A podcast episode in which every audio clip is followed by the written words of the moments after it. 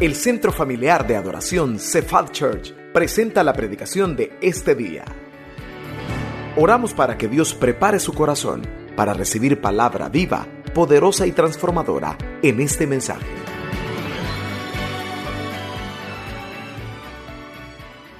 Todos hemos escuchado este dicho, es, es un dicho bien nuestro, ¿verdad? Nadie es monedita de oro. Ajá. Nadie es monedita de oro para caerle bien a los demás. También hemos dicho esto, que valemos la sangre de Cristo. Pero ¿cómo se sentiría usted saber que sobre su cabeza hay un precio? Que han puesto un precio sobre su cabeza. Algunas veces las personas creemos, no, yo no valgo nada. Pero ¿cómo se sentiría usted saber que usted o sobre usted hay un precio? Alguien ha puesto un precio sobre su cabeza. Y llámesele también un precio sobre su casa, un precio sobre su familia, un precio sobre sus hijos, un precio sobre su trabajo. Alguien ha puesto un precio sobre usted. Cristiano o no cristiano, lo crea o no lo crea, hay alguien que todos los días está deseoso de destruirle, de dañarle, de frustrarle su día. Si usted tiene algún motivo de gozo, téngalo por seguro, va a haber alguien que va a procurar destruirle ese motivo de gozo. En este país, usted lo sabe, nadie puede emprender quizás un pequeño negocio porque rápido le caen Rápido llegan a cobrarle la renta y no a quien usted le está alquilando. Rapidito. No puede medio querer salir porque peligro por todos lados. Se fijó estas vacaciones de agosto. Bueno, prohibieron feria, el tagadá y todos los elotes locos. Pero no sé si se fijó en las noticias, pero fue donde más accidentes viales hubieron. Estas últimas noticias provocan que la gente se preocupe. Bueno, de todas las formas posibles siempre va a haber alguien que va a querer destruir su vida. Y aunque lo crea o no lo crea, la crea la existencia o no la crea, el diablo es real. Satanás es real. Así como Dios es real. Y a veces se hacen bromas, ¿verdad? Con respecto a esto, pero lo crea usted o no lo crea, Él es real. Él está en todas las esferas de lo que usted se imagina, la economía, la música, en todo. Porque el propósito de Él es verle a usted destruido. Puedo preguntarle qué fue lo último que le pasó a usted que cree que vino a ser una desgracia, a robarle su felicidad. ¿Cuántos de los que estamos acá tenemos problemas y siempre vemos a la persona con la que tenemos problemas pero no recordamos que hay alguien detrás de esa persona. Si es un problema con su esposo, no, no es la suegra la que está detrás de su esposo o su esposa. Siempre hay alguien detrás. Y de eso quiero que hablemos esta tarde, porque tenemos a un enemigo real. Los cristianos y no cristianos tenemos a un enemigo real. Pero específicamente los cristianos, este enemigo real procura por todas las formas de atacar tres cosas. Alejarlo de Dios, frustrar el plan que Dios tiene para usted y causar división.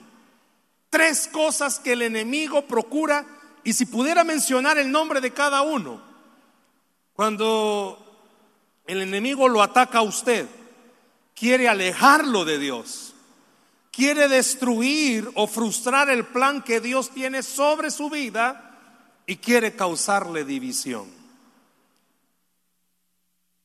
Quizás venga a su mente esta frase que Jesús le dijo a Pedro, ha sido pedido para ser zarandeado.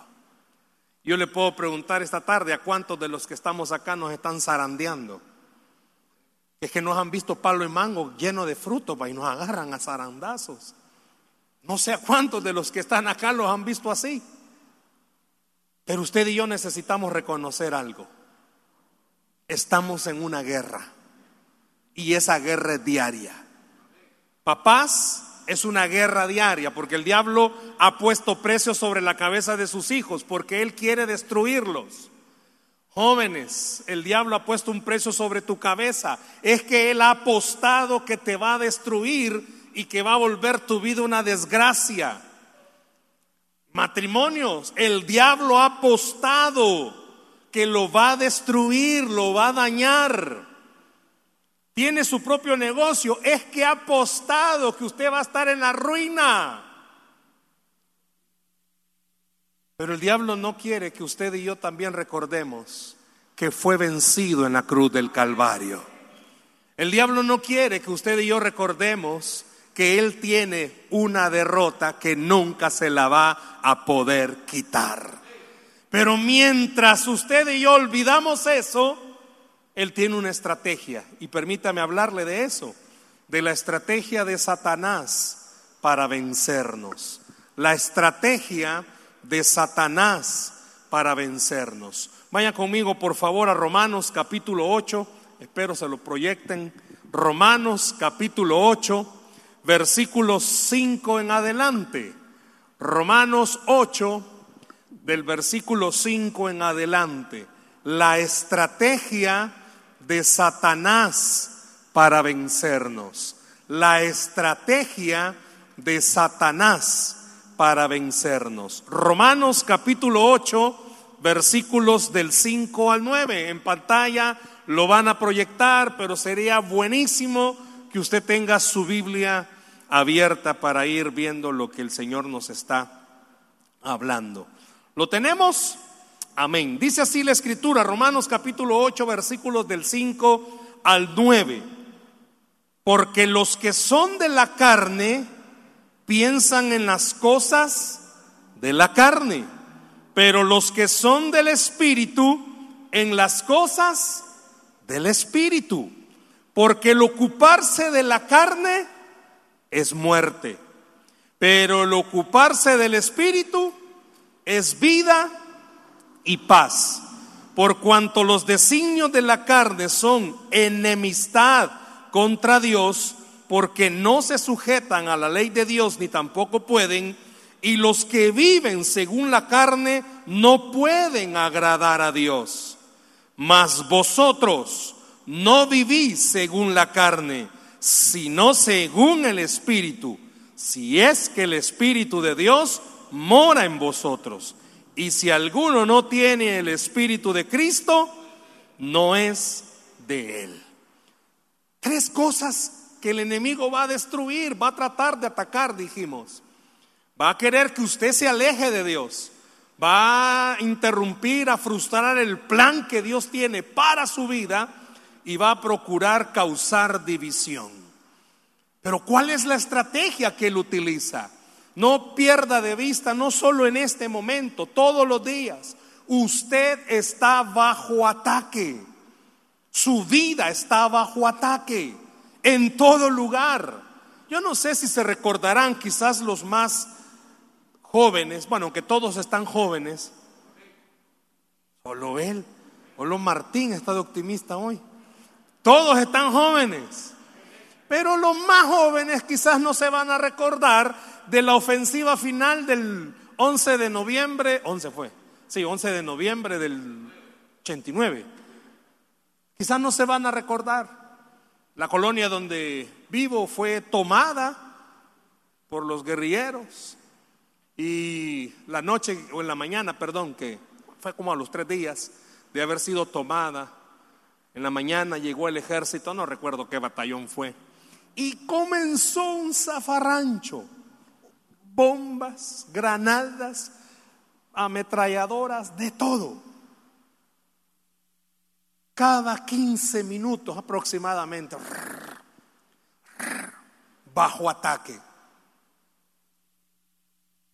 Hubo mucha gente que murió. Casas, usted se recordará que se metían a las casas y habrían grandes boquetes para meterse de un lado para otro. Pero yo recuerdo esa, esa mañana mi mamá había ido a traer pan. Y todo, ¿verdad? Típico salvadoreño. Oye, bulla, vamos a la calle a ver todo. Y oí que mi mamá le habló a mi papá y todo como que le dijeron, salgan. Y ahí venía el ejército. Y recuerdo que mi papá me dijo, metete, si no a vos te va a caer. Metimos y comenzó a oírse todo. Pero hubo algo que siempre estuve recordando, recordando, y era que esa misma mañana, en la esquina, póngale, yo vivo acá, pues en la esquina de por acá, habían unos niños, quizás nueve años, que eran guerrilleros, andaban con un gran fusil más grande que ellos. Y me puse a pensar, ¿qué habrá sido de esos niños? Y siempre se me quedó esa pregunta. Y haciendo la enseñanza, Dios me hizo pensar en esos niños. Porque los padres, los que vemos acá, pues estamos afligidos, ¿verdad? Por las situaciones económicas, estamos pensando cómo sacar adelante el hogar, pero muchas veces perdemos de vista que a nuestros hijos el diablo los está atacando fuertemente. Estamos en una generación, en una época donde el enemigo ataca sin importar la edad, sin importar la condición económica, y ataca a diario a cada momento. Es que a usted no le puede pasar algo bueno porque téngalo por seguro. El diablo va a tratar de destruirlo. Él jamás va a desear que usted pueda decir, qué bendición. Siempre va a tener una carga, una gran piedra sobre sus hombros. ¿Por qué? Porque usted y yo estamos bajo ataque. Y escuche por favor, el diablo no solo quiere alejarlo de Dios, no solo quiere frustrar el plan de Dios sobre su vida y no solo quiere causar división. El diablo está empecinado en dañarle su espíritu, su alma o su cuerpo o las tres cosas. Es que él está, pero se ha propuesto. Cuando ve a una persona que busca de Dios, va a tratar de destruirle su espíritu, va a tratar de destruirle su alma ¿Cuál es la diferencia? Bueno, alguien decía que el alma es donde están las voluntades, las emociones, y el espíritu es donde está esa comunión que se tiene con el Padre, pero también el cuerpo. ¿Por qué muchas veces usted y yo, seamos honestos, tanto problema nos desanima a orar porque está atacando su espíritu? Es que no tiene ganas ni siquiera de salir, está atacando su alma. Y comienza a enfermarse porque está atacando su cuerpo. Es que Él por todas las formas quiere volverle a usted, no un ermitaño, quizás un cristiano amargado, frustrado. Porque Él no desea que usted y yo disfrutemos la vida en abundancia que Jesucristo dijo que íbamos a tener.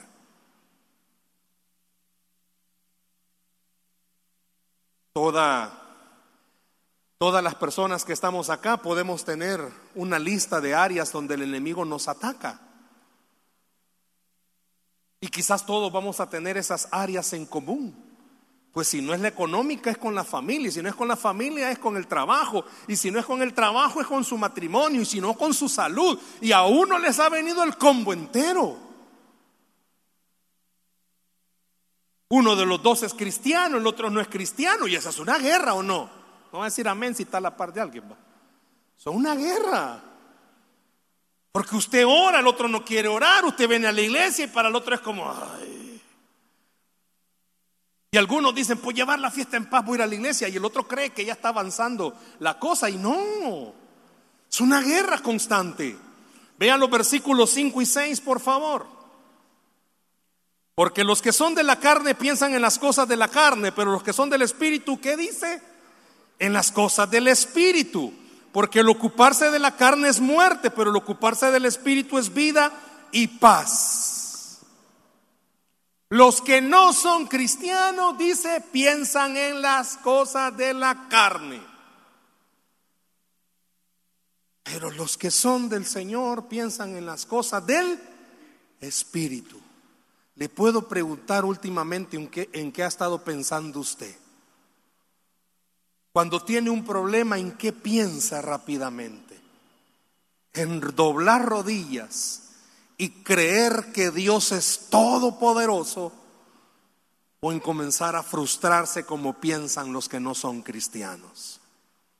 Cuando vienen ataques a su vida, ¿qué hace? ¿En qué piensa? En que Dios tiene el control de todas las cosas. O que ya la regó. Ahí nomás terminó. El apóstol Pablo, cuando escribe esta carta a los romanos, la carta a los romanos se considera la constitución de los cristianos, así como la carta magna, ¿verdad?, de la República, la carta a los romanos se considera así, porque ahí está establecido cómo debe de vivir un creyente. Y el apóstol Pablo dice, tú tienes ataques todos los días, pero no debes de olvidar, tienes que pensar como creyente. Y el creyente siempre tiene en mente algo, tu Dios no te dejará. Él te sostendrá, Él te ayudará, Él peleará por ti. Pero el no cristiano, ¿en qué piensa? Uno se frustra, ya se los he contado muchas veces. Dentro de las cosas que Dios me permite vivir es que tengo, yo soy el último de cuatro hermanos, ya me han escuchado esto muchas veces. Y a veces es frustrante en la carne ver que uno de mis hermanos tiene una enfermedad desde que tiene 25 años. Ya me han escuchado decirlo, él padece de esquizofrenia. No sé si sabe qué es eso. Es una situación mental. He visto cómo Dios sana a las personas, he visto cómo Dios hace milagros. Pero también se los he contado. Estábamos recién casados con mi esposa y me dio un dolor de parto en la madrugada. Tenía cálculos, ¡ay, horribles, volados! Y ya estaba a punto de ser rajado cuando comencé a orar en el hospital y le dije al Señor atrevidamente esa noche, casi madrugada, me has permitido Dios orar por muchos enfermos. Y, has hecho un milagro, saname que no me vayan a rajar. No es que le tuviera miedo, pero no me van a rajar. Era un dolor insoportable. Me durmió el Señor. Al día siguiente, ya cuando dice que me iban a preparar, comenzaron a verme que yo ya no me quejaba de nada, me volvieron a hacer los exámenes y para la gloria de Dios yo ya no tenía nada. Pero le he dicho al Señor, ¿por qué no ha sanado a mi hermano de esquizofrenia? No sé cuántos de los que están acá tienen algún pariente así, les soy honesto, para mi mamá no es ganga tener a un hijo así.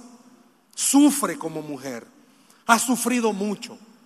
Y le digo al Señor, ¿por qué no podés hacerlo? Y comienza el Señor muchas veces a recordarme, así se quejan los que no son cristianos. ¿Y cómo entonces tengo que decirte que haga mi voluntad? Difícil, ¿verdad? Pero ¿cómo piensan los cristianos? Que Dios en realidad nunca se equivoca. Pero el diablo quiere que usted y yo nos frustremos, que nos alejemos de Dios cuando algo no se nos contesta, que reneguemos. El diablo desea verle a usted quejarse, gritar de enojado. Porque ese es el plan de Él, ese es su plan. Ver a todos los que estamos acá molestos, cuando nos roban, cuando nos chocan, molestos. Pero dice, piensa en las cosas del Espíritu, porque no hay golpe que no traiga bendición a los hijos de Dios. No hay prueba que no traiga bendición a los hijos de Dios. No hay puerta cerrada que no le traiga bendición a los hijos de Dios. Y no hay enfermedad donde Dios no se pueda glorificar. Por eso dice el apóstol Pablo, mira, los que son de la carne piensan así. Pero vean por favor el verso 7 y el verso 8. Por cuanto los designios de la carne, ¿qué dice, perdón? Son enemistad contra Dios porque no se sujetan a la ley de Dios ni tampoco pueden, y los que viven según la carne no pueden agradar a Dios. Le pregunto,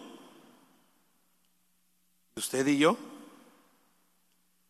¿Por quién somos controlados? ¿Quién nos guía? ¿A usted quién lo guía? ¿El enojo? El resentimiento, la amargura. ¿Qué lo guía? Sus impulsos. Cuando se es adicto, lo guían las adicciones. Cuando se tiene mal carácter, ¿qué lo impulsa? El apóstol Pablo dice, ey, ey, ey, ey, ey, a los cristianos, aunque tengamos estas luchas, a nosotros quien nos guía debe de ser el Espíritu de Dios. A nosotros quien nos controla debe de ser el Señor. A usted y a mí quien nos debe de controlar, ¿quién dice que debe de ser? Dios. Pero el deseo del enemigo es que usted termine haciendo lo que él quiere. ¿Se recuerda lo que dije al principio? Alejarlo de los hogares, seamos sinceros esta tarde, por causa del Evangelio tienen pleitos, porque uno es cristiano y el otro no. Y al final, uno pues sí, cuando mira que el familiar no se quiere convertir, uno se frustra y hasta termina, termina llamándolo demonio, ¿va? Pero es frustración a veces humana. Porque a veces cuando vaya, la esposa es la cristiana y el esposo no, al rato la esposa termina diciéndole al esposo que vos sos Satanás. O aunque sean también hogares cristianos, seamos, vaya aquí, no, no levantar la mano, pero los dos esposos cristianos, pero uno es más cristiano que el otro. El carnal de vez en cuando se porta algo mal, va. Y a veces se nos ha salido, ¿ves? Hipócrita. Ya vas para la iglesia. Dice que el propósito es causar división, porque los hijos echan, como decimos, el rollo de todo. Causar división también sabe cuál es, y me encanta esta parte. Cuando aquí solemos ser una cosa y en la casa somos otra. Los hijos echan el rollo. Y esta es mi mamá la que en la casa grita. Porque aquí en la iglesia canta, allá grita. Dice que el plan es causar división. Por eso los hipotes cuando crecen ya no quieren nada con el Señor. Pero a usted y a mí dice que nos debe de gobernar quién? El Señor. Fíjese lo que está diciendo estos versículos. Estamos como en la parte, ¿verdad?, de estudiar estos versos antes de ver la estrategia del enemigo. Vea el versículo 9, por favor. Mas vosotros, ¿qué dice, perdón? No viví, o sea, el apóstol está dando una aseveración. Mas vosotros no vivís según la carne, sino según el Espíritu. Si es que el Espíritu de Dios mora en vosotros. Y si alguno no tiene el Espíritu de Cristo, no es de Él. ¿Me escuchó? O escuchó, mejor dicho, lo que está diciendo aquí. El apóstol está diciendo algo y por favor oiga. ¿Qué lo hace a usted ser cristiano? Escuche esta pregunta.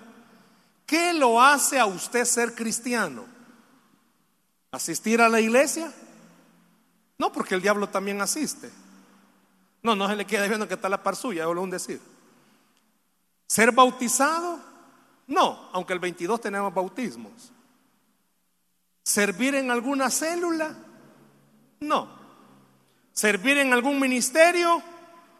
No. ¿Qué dice aquí? ¿Cuál es la mejor forma de demostrar que alguien es cristiano?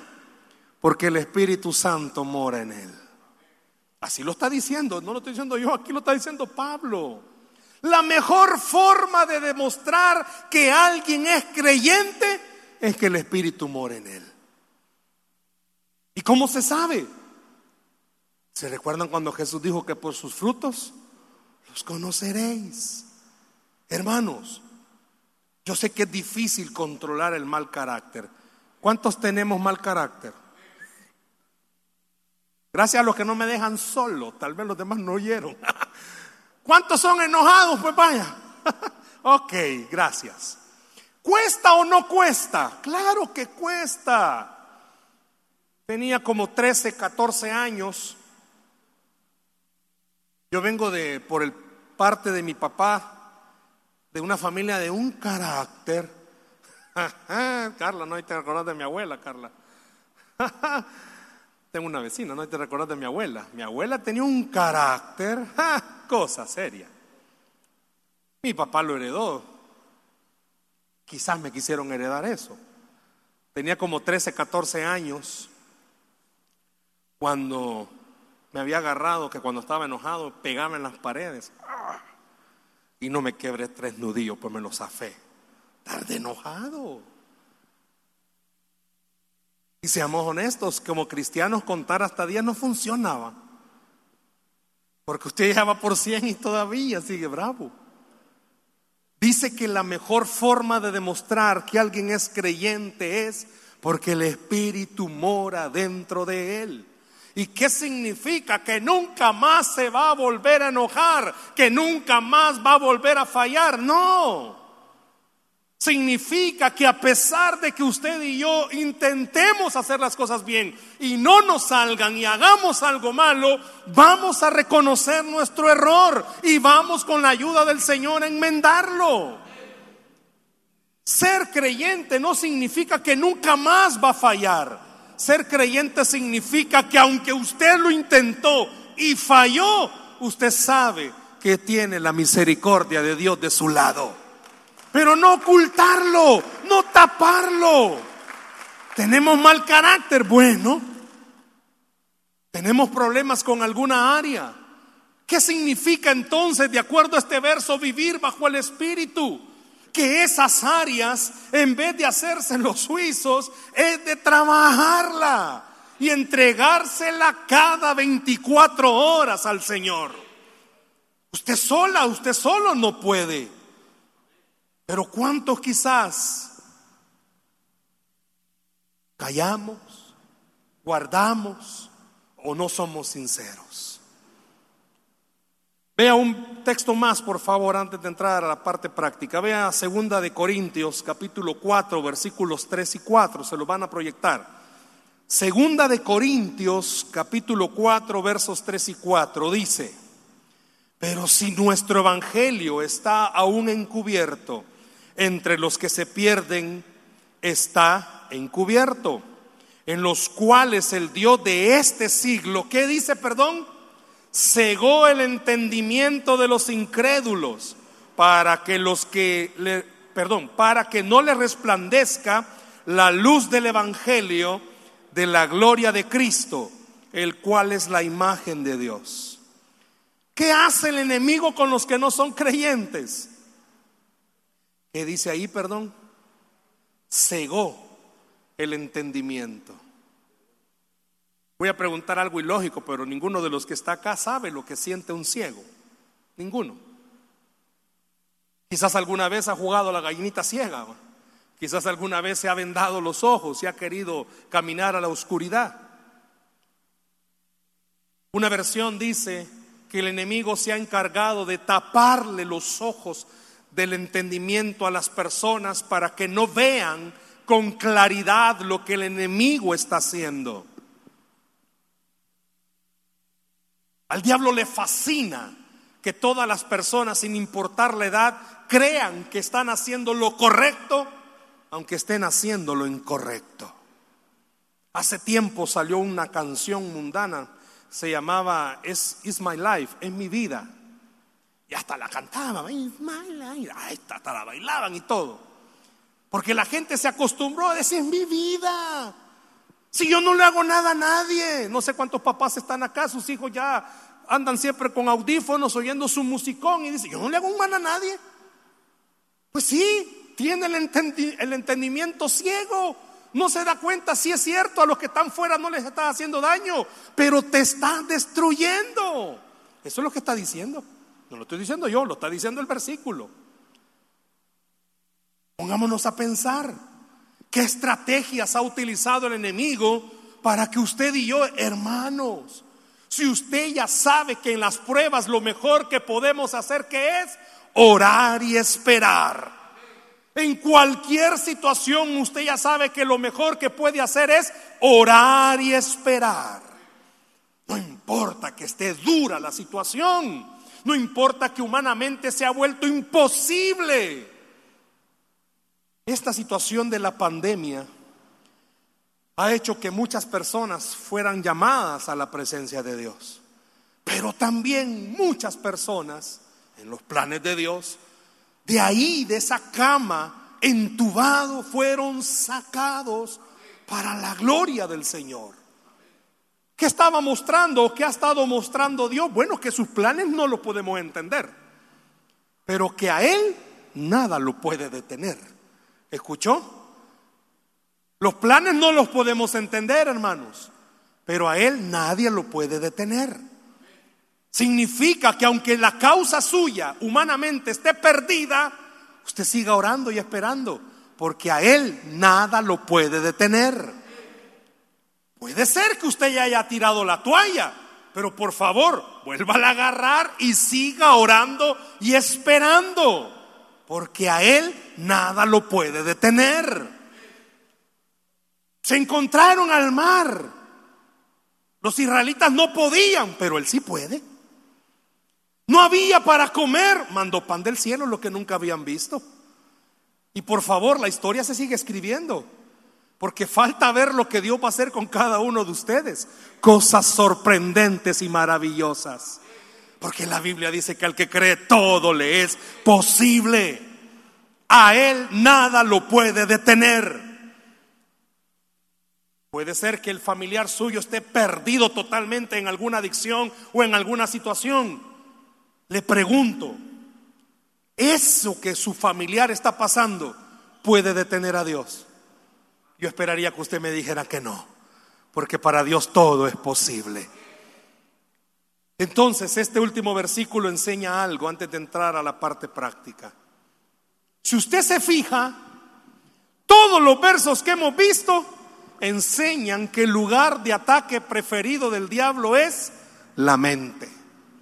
Es todo lo que usted piense, es todo lo que usted crea. Por eso este último versículo de Corintios enseña, Él ha cegado el entendimiento. ¿Por qué? Porque su blanco de ataque siempre va a ser la mente.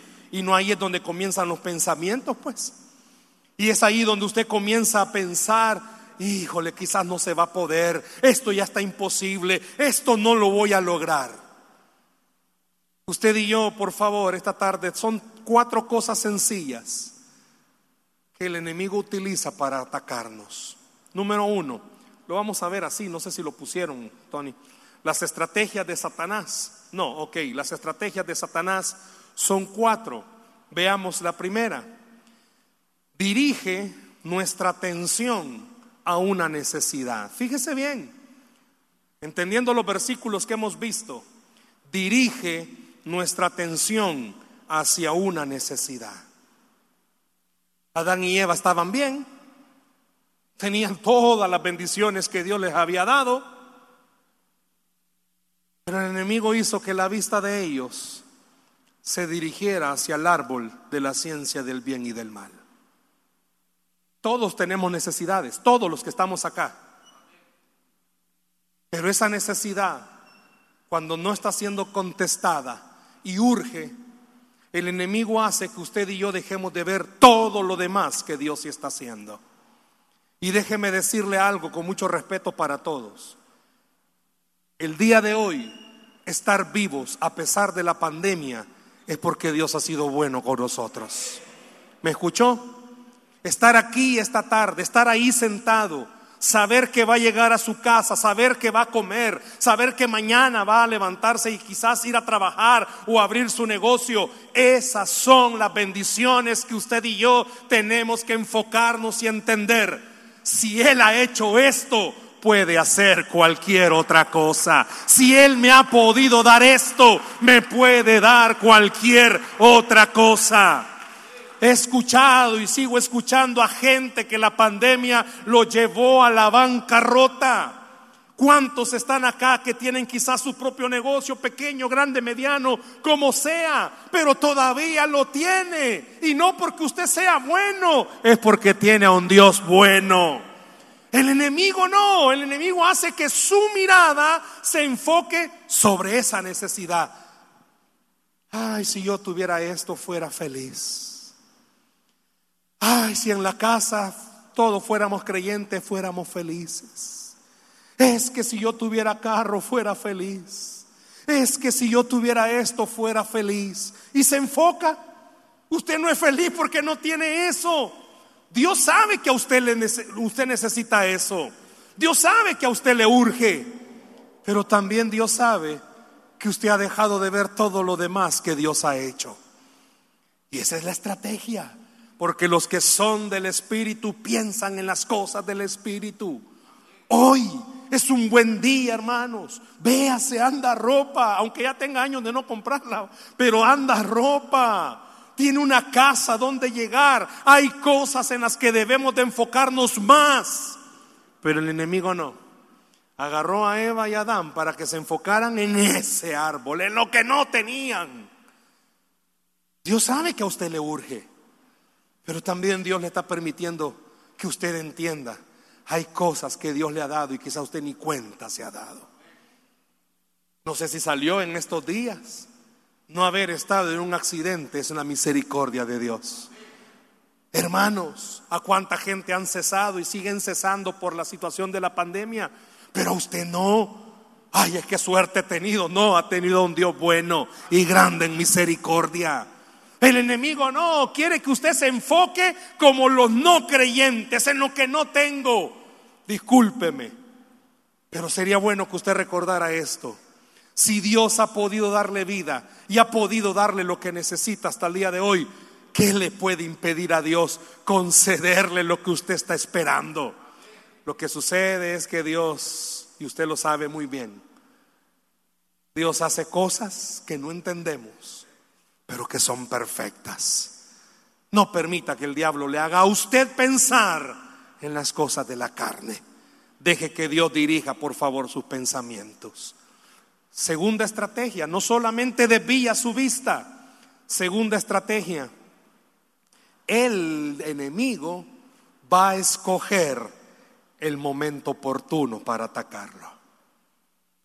Él escoge el momento oportuno para atacarlo.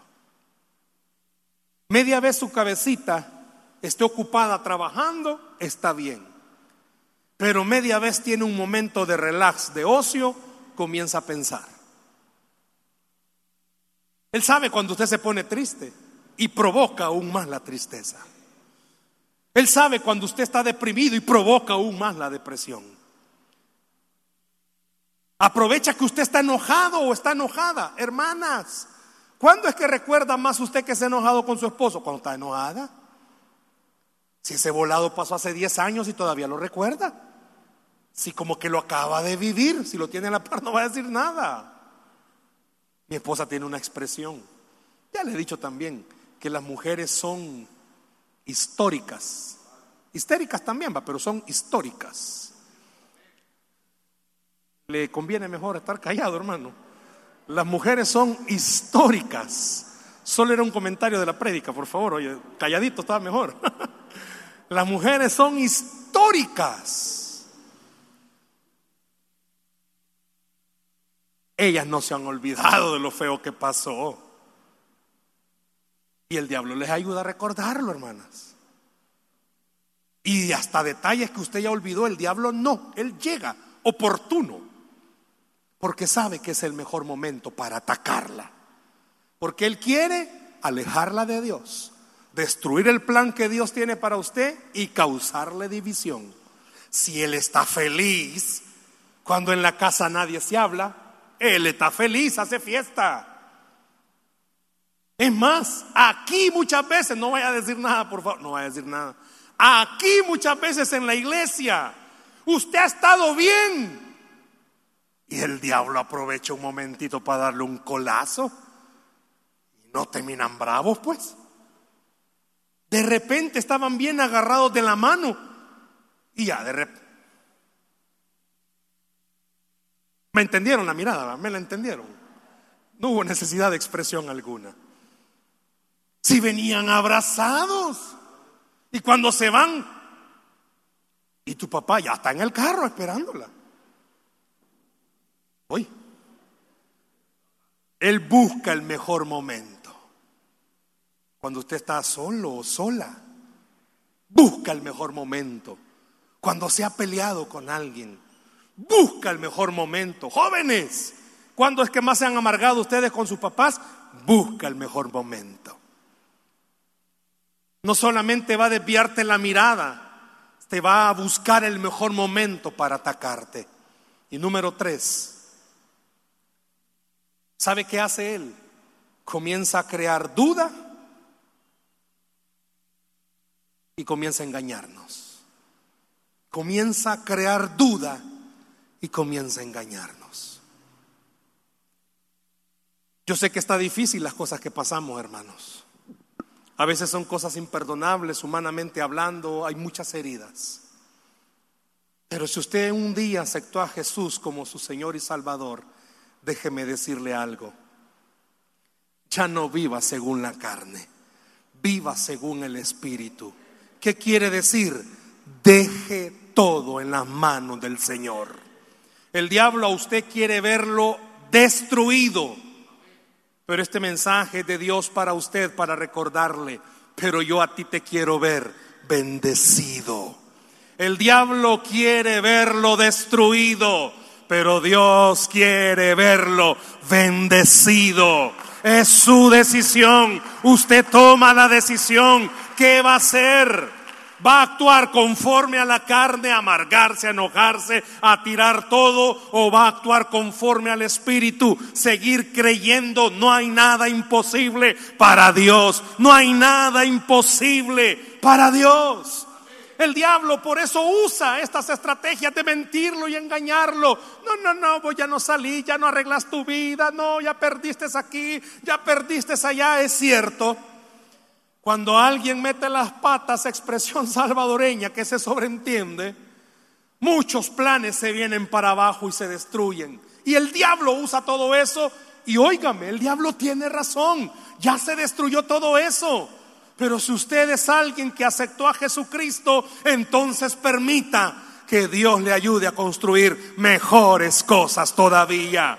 Es cierto, duele pensar, uy, esto se hubiera logrado, uy, esto lo hubiéramos conseguido. Es cierto, entristece y duele. Pero cuando usted tiene fe en el Señor, se da cuenta de algo. Dios construye palacios donde el enemigo ha dejado ruinas. No importa qué es lo que usted y yo estemos atravesando y se lo digo en propiedad. No solamente esta situación de mi hermano. Hay situaciones en la familia que uno se pregunta, bueno Dios, ¿qué pasó? Este saco con más piedra ya no aguanta. Eso es pensar conforme a la carne. Pero la Biblia dice que Dios puede con nuestras cargas. ¿Por qué no se las dejamos a Él entonces? Y el último lugar de las estrategias es esto. La meta de Satanás es destruirlo. Y si puede ponerlo, por favor, subrayado, la meta de Satanás es destruirlo. Si él logra convencerle a usted que piense conforme a la carne, actúe conforme a la carne, olvide las promesas de Dios, él su meta es destruirlo. Destruir su vida, destruir su familia, destruir sus sueños. Él quiere verle sufrir. Ese es el propósito. Pregúntele a las personas que tienen problemas con la bebida alcohólica. ¿Cree que son felices o los que usan drogas? Pregúnteles que si son felices o los que viven de adulterio en adulterio, pregúnteles si son felices. Preguntémosle a los jóvenes que andan en pandillas si son verdaderamente felices. El propósito es destruirlos. En el momento puede ser que la persona diga estoy disfrutando. Pero la consecuencia que viene después, se recuerda los versículos de Romanos, pero el que piensa en la carne, su fin es de muerte. La estrategia de Satanás para vencernos es esta. Desvía nuestra mente, hace que usted y yo estemos tristes para escoger ese momento, comienza a meter duda a nuestra mente porque quiere destruirnos. Ese es su plan. Pero la Biblia, expresada en la carta a los romanos, dice, ok, pero eso solo lo puede lograr si usted y yo vivimos bajo la carne. Pero si usted y yo vivimos bajo el Espíritu, podemos entender algo. La lucha es fuerte, pero el Dios Todopoderoso está con nosotros. Esto es imposible y difícil, pero para Dios todo es posible. Usted decide si va a seguir permitiendo que el enemigo le destruya. Yo no estoy diciendo que no le van a importar las cosas, ¿cómo no, hermanos? Duele. Me entristece ver a mi mamá en la situación con mi hermano, me entristecen muchas cosas. Pero ¿qué voy a hacer entristeciéndome? En el momento me entristece, pero yo recuerdo algo. Mi mente solo ve o piensa lo que Dios le permite, pero mi corazón recuerda que Él tiene planes sobrenaturales para sus hijos. Yo no sé cuántos están aquí esta tarde, yo no sé cuántos han venido esta tarde, que el enemigo ya lo midió, hermano, hermana, ya la, ya la midió, ya te midió, ya sabe dónde atacar, ya sabe el momento para hacerlo, ya sabe cuándo meter pleitos, pero es su decisión que llegue hasta el día de hoy y pueda recordar algo.